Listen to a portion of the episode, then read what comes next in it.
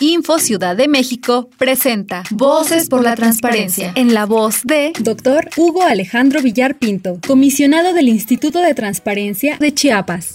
A través del Sistema Nacional de Transparencia se han sentado las bases para garantizar el derecho humano a estar informado. Dicen que la información es poder. Hoy existe un amplio repositorio que muestra la actividad de la gestión gubernamental y el uso de los fondos públicos. Sin embargo, lo más importante es que la información es poder cuando ésta se utiliza para facilitar la vida cotidiana de los ciudadanos. Hoy el reto principal radica en que los ciudadanos hagan uso de la información publicada. Cuando la información fluye, nos beneficiamos todos. El acceso libre y abierto permite a los gobiernos ganar la confianza de los electores, pero también permite a la sociedad transitar desde lo cotidiano en la solución de los problemas de su entorno. Debemos avanzar en este arreglo. Generemos una nueva cultura en la juventud para que ésta se entere y cuente con la información precisa para construir el presente y el futuro.